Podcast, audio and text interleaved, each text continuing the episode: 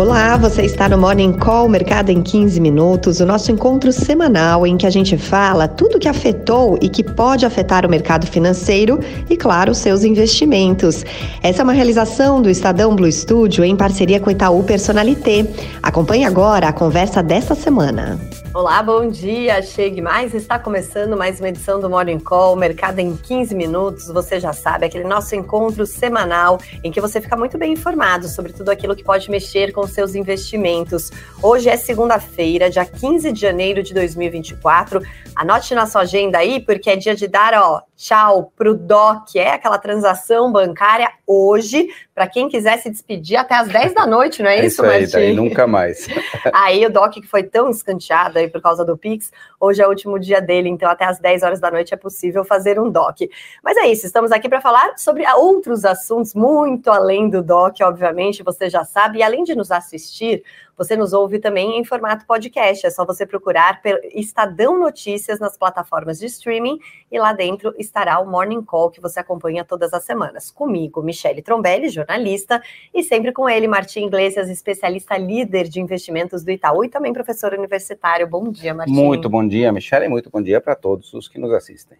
Bom, vamos lá. A gente começa falando sobre a semana passada, marcada por dados de inflação aqui e nos Estados Unidos.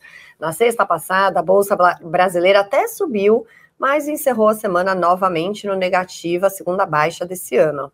A queda acumulada foi de 0,79%, com o Ibovespa em 130.987 pontos os dados que estavam sendo tão aguardados pelo mercado vieram piores do que o esperado? Um pouco, um pouco piores a inflação, né, tanto no Brasil como nos Estados Unidos. Né, daqui a pouco falamos sobre o CPI e o PPI dos Estados Unidos, né, o índice de preço uhum. ao produtor e ao consumidor. Mas falando aqui do IPCA, a gente teve um número um pouco acima, veio 0,56%, é, por cento, mas de qualquer forma, né, o ano acabou fechando com uma inflação de 4,6%, que foi é, dentro da meta, né, coisa que não acontecia desde 2020. É, né, lembrando que ano passado foi 5,8%, é, por cento, tá? É, tivemos coisas que puxaram essa alta, né? Estética, carros novos, eletrodomésticos e equipamentos, é, também influência de alimentação a domicílio, tá? Particularmente aqui o tomate, né? Hum. Aliás, no ano, se você sabe, o morango subiu 75%, né? Bastante, né? Pra quem gosta de morango é um problema. E olha que tá difícil não gostar de morango. É. é. do lado da queda, tivemos queda em óleo de soja, carnes, né? Isso foi bom. Agora, a gente espera, de fato, que no primeiro trimestre haja uma elevação também do preço dos alimentos, né? Tem o El Ninho ali, né, um tanto forte, então isso é importante. Mas mesmo com essa elevação, a gente espera que o ano de 2024 continue esse processo de desinflação, ou seja, de uma redução da inflação. Esperamos que feche em 3,6%, é, por cento, tá? É, outras coisas que influenciaram o mercado, podemos falar do petróleo, né? Petróleo acabou fechando em alta na sexta-feira. Uhum. É, obviamente, isso traz preocupações inflacionárias de alguma forma, é, mas acabou beneficiando as ações da Petrobras, tá? Então, é, acabou também tendo esse efeito durante a sexta-feira da semana passada. Bom, e aí falando um pouco mais da inflação americana, como o Martin citou, a gente teve dois índices importantes na semana passada e que mexeram com os mercados. E aí, em, como resultado disso, na sexta, as principais bolsas de Wall Street fecharam em direções contrárias. Mas na semana, ao contrário aqui do Brasil, o resultado foi positivo por lá. Dow Jones subiu 0,34%, a SP500 teve ganho de 1,84% e a bolsa eletrônica Nasdaq teve alta de 3,09%. E aí, como os investidores inter interpretaram esses dados, Martins? É, eu acho que, bom, primeiro, os índices de preço, o índice de ao consumidor veio um pouco acima, né? O número foi 0,30%, fechou no ano 3,4%, mostrando também desinflação, mas acima ainda da meta dos Estados Unidos, que são 2%, né? Uhum. É, de qualquer forma, aqueles resultados do índice de preço ao consumidor foram um tanto pessimistas, tal, mas a questão se reverteu um pouco com o índice de preços ao produtor, que acabou vindo é, abaixo do esperado, uma deflação de né, menos 0,1%, né, que foi importante, e aí melhorou um pouco o humor, fez as expectativas sobre o corte de juros voltarem a subir, né, então muita gente esperando que isso aconteça agora em março, né, né? Então isso acabou sendo importante, tá? É, isso afeta também certamente aquelas empresas que são um pouco mais sensíveis a juros, né? Uhum. Então a Nasdaq, por exemplo, foi bem, tem empresas de tecnologia que tem essa característica, tá? É, outro destaque, acho que é importante falar também, tivemos de rodar de divulgação de balanços nos Estados Unidos, uhum. particularmente do setor bancário, e tivemos resultados ruins ali. O Bank of America, por exemplo, apontando queda de 50% do lucro, né? Então, uhum. Então isso também teve algum desempenho é, negativo. Isso fez o que você comentou, né? De alguma forma as empresas de tecnologia, a NASA que foi melhor do que o S&P, que foi melhor do que o Dow Jones, né? Uhum. Foi o que a gente uhum. acabou vendo. Bom, e aí olhando um pouco melhor para esse contexto internacional, vamos explicar aqui para os nossos espectadores as causas e os impactos desses ataques que a gente está acompanhando no Mar Vermelho, Martim. Quem são exatamente os Houthis ou Houthis, né? E de que uhum. forma essa crise pode, inclusive, influenciar e mexer na inflação mundial nos próximos meses? Claro, Michelle, acho que essa, essa é a grande preocupação. Bom, os Houthis são um grupo rebelde do Iêmen, é, formado na década de 90 por muçulmanos xiitas, com o objetivo de controlar é, o Iêmen e criar um eixo de resistência contra o Ocidente, tá? Tem apoio é, do Irã, do, do Hezbollah é, e do próprio é, Hamas, tá? É, eles fizeram alguns ataques lá no Mar Vermelho, é, com a ideia, na visão deles, de vingar né, é, os ataques de Israel contra o Hamas. Tá? Uhum. Durante a semana, os Estados Unidos fizeram dois ataques na tentativa de frear esse avanço, ou esses, esses, esses ataques, e o resultado, na verdade, foi basicamente o fechamento do canal de Suez. Né? E o canal de Suez, a gente sabe, é extremamente importante, 10 a 15% do comércio mundial passa por ali, 30% dos containers, né? Então, isso traz, ou, ou traz de, novamente a preocupação ali com a cadeia de, de abastecimento, com a cadeia é, de suprimento. Os navios não podem mais atravessar pelo canal de Suez, que iria parar rápido no Mediterrâneo, estão tendo que contornar né, é, o continente africano, né, lá pela África do Sul. Né, isso provoca um encarecimento né, e uma é, redução, pelo menos temporária, do fornecimento lá, né, porque uhum. uma viagem é muito mais é, demorada. É, isso pode ter pressões inflacionárias, tá? E aí a gente destaca que a gente está com outro grande canal extremamente importante no mundo também com problemas, que é o canal do Panamá né? É, por questões climáticas, questões de nível de água, né? Que vai desde uh, as questões é, ambientais, de seca, de, de, de seca, mudanças climáticas como um todo.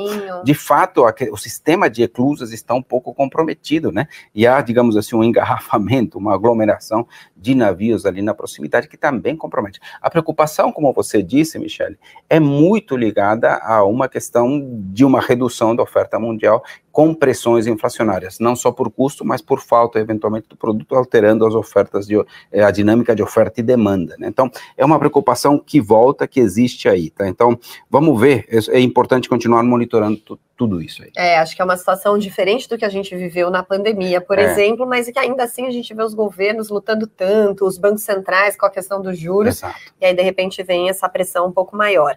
Vamos falar agora de câmbio, então. O dólar teve queda na sexta passada e também no acumulado da semana, quando perdeu 0,3%, fechou a sexta-feira cotado a R$ 4,85, a menor marca do ano, embora a gente ainda esteja no comecinho do ano, mas é a menor marca. Sim, certo? sim, sim, a, menor marca do ano, de fato. Foi um movimento mundial, tá? Um movimento global, tá? É, diversas moedas aí acabaram se valorizando, né? O dólar acabou, acabou perdendo o valor em relação a diversas moedas. Na sexta-feira, particularmente, muito ligado à questão do índice de preço ao produtor, né, o PPI que a gente comentou aqui. Uhum. Só para você ter uma ideia, aqui uma, uma, um estudo do CMA Group aponta que, de fato, as, as chances do, do, dos cortes de juros nos Estados Unidos começarem em março, subiu de 71% para 80% após a divulgação é, do índice de preços é, ao produtor nos Estados Unidos. Né? De fato, o que a gente tem visto no mundo, não só em relação ao real, é que as moedas estão extremamente sensíveis a esse momento de, de, de, de mudança de juros nos diversos países, né? Uhum. particularmente nos Estados Unidos. Né? Então, vamos continuar acompanhando para ver como é que isso aqui fica. Bom, e agora vamos saber como é que estão se comportando os mercados internacionais nessa segunda-feira, um dia de menor liquidez. Menor liquidez porque temos o feriado em homenagem a Martin Luther King nos Estados Unidos. Então, o mercado mundial, de fato, é, sente um pouco a falta dos investidores americanos. Na Ásia, os mercados fecharam em alta, tá? 0,15% a China, 0,04% Hong Kong, 0,98% em Tóquio. Lembrando que tivemos eleições em Taiwan, né? uhum. né? né? Basicamente ali a eleição deu a vitória a um líder nacionalista de Taiwan, tá? É, vamos continuar monitorando isso, pode ser importante, tá? É, não é uma questão que se resolve agora, vamos ver como é que fica. É. A questão da relação com os Estados Unidos, tudo isso, né? Uhum. E obviamente com a própria China, né? É, já no Ocidente, os mercados no momento operam em queda, 0,37% o Eurostox, é, e os futuros de Nova York, que funcionam mesmo, sendo que, que, que a bolsa em si, no pregão à vista, uhum. não funciona, eles estão caindo 0,16%, esse é o Dow Jones Futuro, e 0,15% o S&P Futuro. Muito bem, agora hora de a gente ligar aquele nosso radar da semana para saber tudo que pode acontecer e impactar os investimentos de uma forma geral, tanto aqui no Brasil quanto fora, Martim. Perfeito.